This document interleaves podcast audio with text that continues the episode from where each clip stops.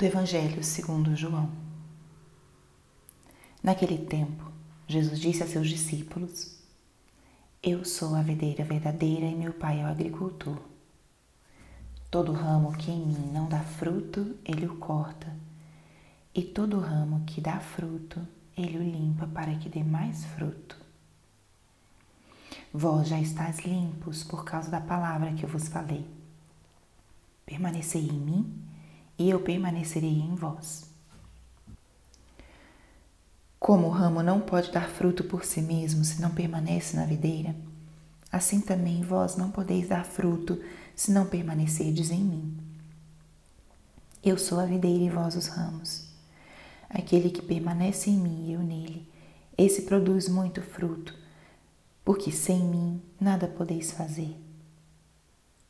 Quem não permanecer em mim será lançado fora como um ramo e secará. Tais ramos são recolhidos, lançados no fogo e queimados. Se permanecerdes em mim e minhas palavras permanecerem em vós, pedi o que quiserdes e vos será dado. Nisso meu Pai é glorificado, que deis muito fruto e vos torneis meus discípulos. Palavra da salvação. Espírito Santo, alma da minha alma, ilumina minha mente, abre o meu coração com o teu amor, para que eu possa acolher a palavra de hoje e fazer dela vida na minha vida.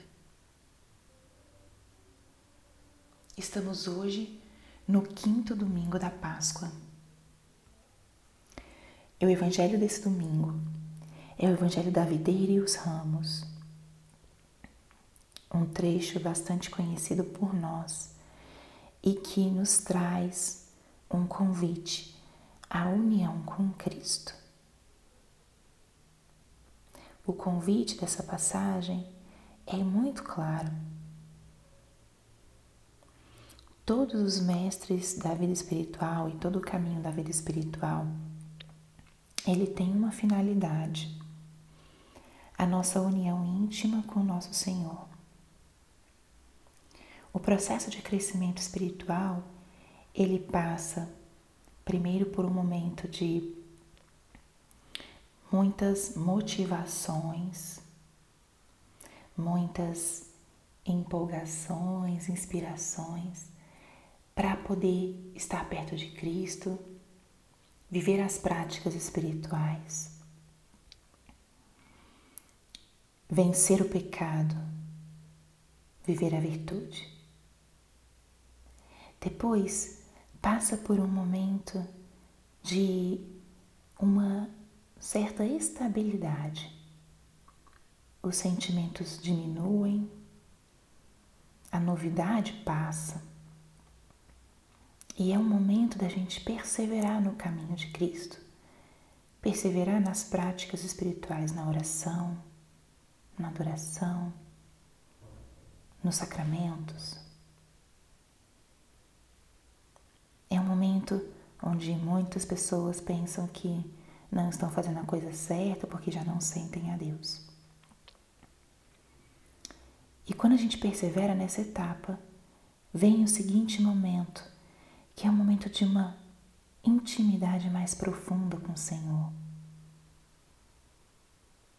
Onde ele, sim, ele mesmo se encarrega de purificar elementos mais profundos do nosso ser, da nossa história de vida, da nossa afetividade. E todas essas coisas vão sendo purificadas e nós vamos permanecendo cada vez mais enraizados nele.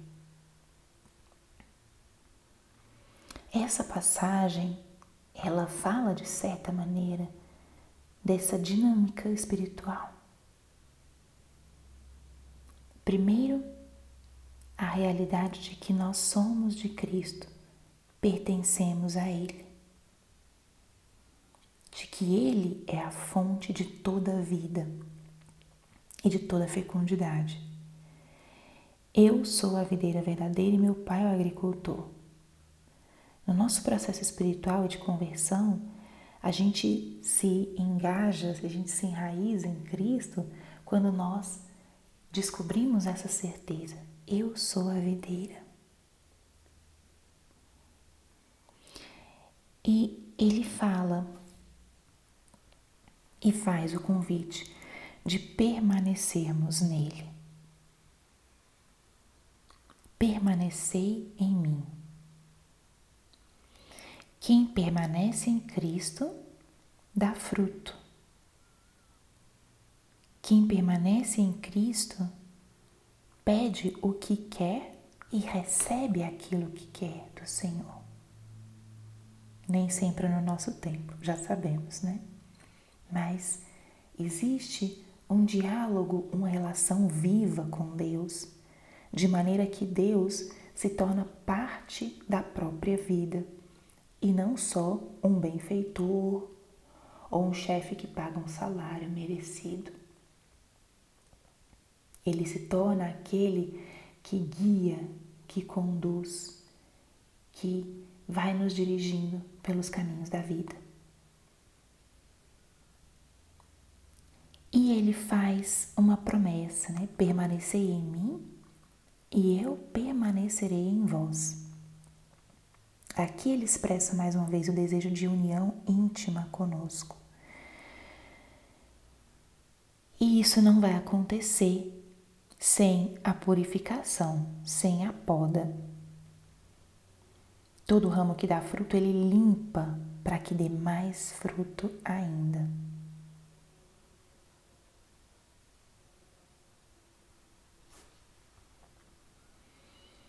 Então, essa passagem expressa o compromisso de Cristo conosco, o desejo que ele tem de intimidade conosco, o convite a permanecermos, a não irmos embora quando ele começa a nos podar e a nos limpar,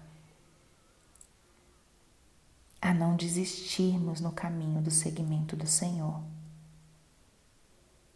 Porque sem Ele nada podemos. Sem mim nada podeis fazer. A nossa vida unida a Cristo é uma vida que é, dá fruto, é uma vida que é testemunho e é uma vida que dá glória a Deus. É isso que Ele deseja. Então, hoje, nesse domingo, escuta esse convite do Senhor a permanecer nele. Não desista, persevere, porque a medida da nossa perseverança é a medida da nossa fecundidade. A medida em que permanecemos nele é a medida em que vamos poder ser reflexo dele aonde estejamos. Então, como está minha relação com ele? Preciso voltar? Preciso renovar o meu desejo de permanecer no caminho? Preciso retomar alguma prática espiritual? Faça hoje essa decisão. Senhor, a quem irei? Só tu tens palavras de vida eterna. Eu quero permanecer em ti. Dá-me essa graça. Glória ao Pai, ao Filho e ao Espírito Santo, como era no princípio, agora e sempre. Amém.